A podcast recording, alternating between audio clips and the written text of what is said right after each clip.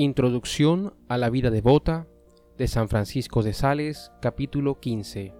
Meditación séptima del infierno. Preparación. Ponte en la presencia de Dios. Humíllate y pídele su auxilio.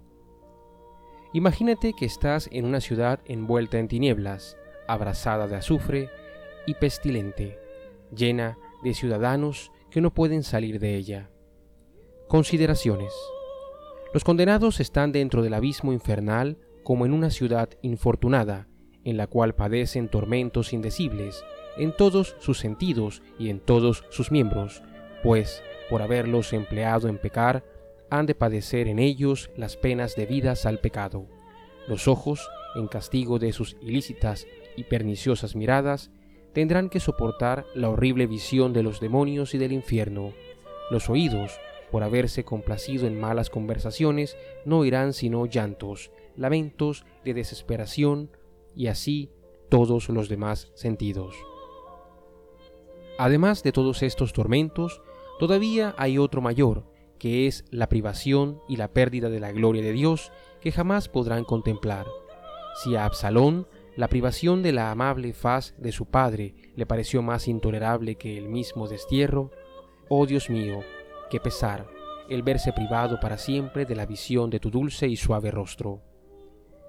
Considera, sobre todo, la eternidad de las llamas, que por sí sola hace intolerable el infierno. Ah, si un mosquito en la oreja, si el calor de una ligera fiebre es causa de que nos parezca larga y pesada una noche corta, cuán espantosa será la noche de la eternidad en medio de tantos tormentos.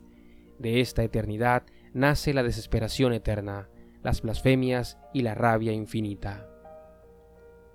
Afectos y resoluciones. Espanta a tu alma con estas palabras de Job.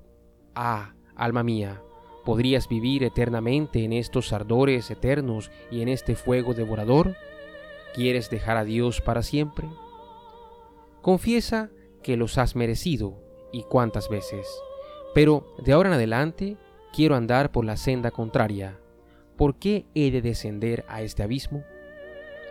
Haré, pues, estos y aquellos esfuerzos para evitar el pecado, que es la única cosa que puede darme la muerte eterna. Da gracias, ofrece, ruega, culmina con un Padre Nuestro y un Ave María.